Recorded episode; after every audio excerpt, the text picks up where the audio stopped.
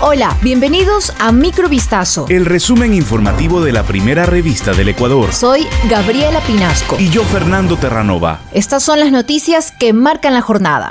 Luego de conocerse el fallo de habeas corpus parcial concedido a Junior Roldán Paredes, alias JR, cabecilla de la banda criminal Los Choneros, la presidenta de la Corte de Justicia del Guayas, Fabiola Gallardo, se pronunció.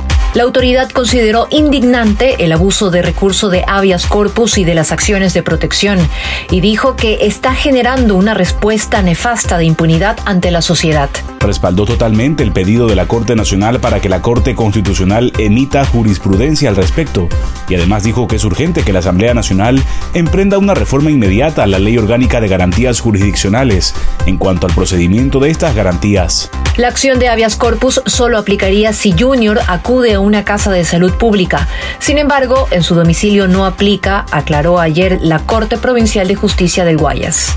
Siete bienes inmuebles vinculados con los presuntos integrantes de la organización Renacer, investigada por la captación ilegal de dinero, fueron allanados por agentes de la Policía Nacional y Fiscalía. El Ministerio del Interior informó este jueves sobre el operativo y detalló que la red ofrecía a los ciudadanos duplicar su capital en poco tiempo con una inversión de 5 mil dólares. La Superintendencia de Bancos había emitido la alerta el pasado sábado 16 de abril, tras descubrir el caso similar al de Big Money, que se dio a conocer luego de la muerte de Miguel Ángel Nazareno, conocido como Don Nasa. En el allanamiento que fue desarrollado en las provincias de Pichincha y Guayas se incautaron 15 dispositivos de almacenamiento, una prenda con el logo Renacer, seis celulares, cinco laptops, una caja fuerte, 45 fajos de papel, entre otras evidencias. La captadora denominada Renacer o Grupo Renacer sería liderada por alias Don Marquito y Don Dieguito.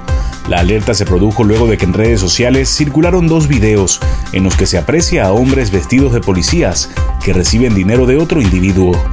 Para este jueves se convocó a una audiencia en la que se conocerá el dictamen del recurso de habeas corpus solicitado por Giovanni López, ex esposo de Edith Bermeo, Sharon, sentenciado a una pena de 26 años de prisión por el femicidio de la cantante ecuatoriana.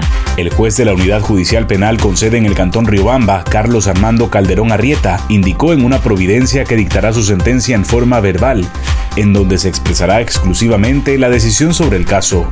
El fallo tomará en cuenta un informe de valoración médica del privado de la libertad que fue elaborado por Juan Pablo Jaro Romero, médico internista del Hospital Provincial General Docente de Riobamba. En 2015, un informe de la autopsia reveló que Edith Bermeo, Sharon, fue golpeada antes de fallecer esto se comprobó debido a que su cuerpo presentaba moretones en el rostro y hombro. Los antecedentes de violencia, según determinó la Fiscalía, se enmarcan en el delito tipificado como femicidio.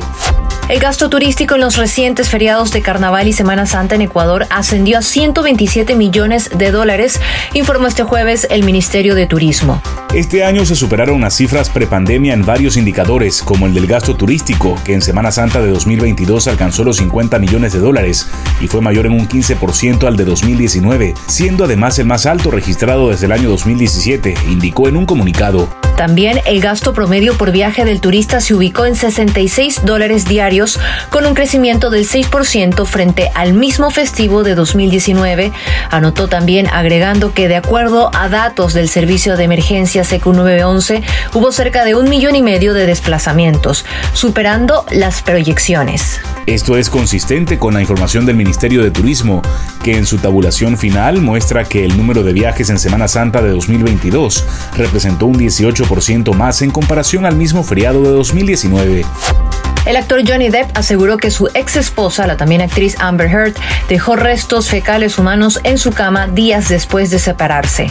Depp declaró por segundo día consecutivo en el litigio que le enfrenta a Hart tras una primera jornada en la que aseguró que jamás había golpeado a una mujer en su vida. Las 10 personas que componen el jurado del juicio que comenzó el pasado 11 de abril en Virginia, Estados Unidos, escucharon durante más de cuatro horas nuevos detalles de la tortuosa relación que la pareja de actores mantuvo durante cinco años.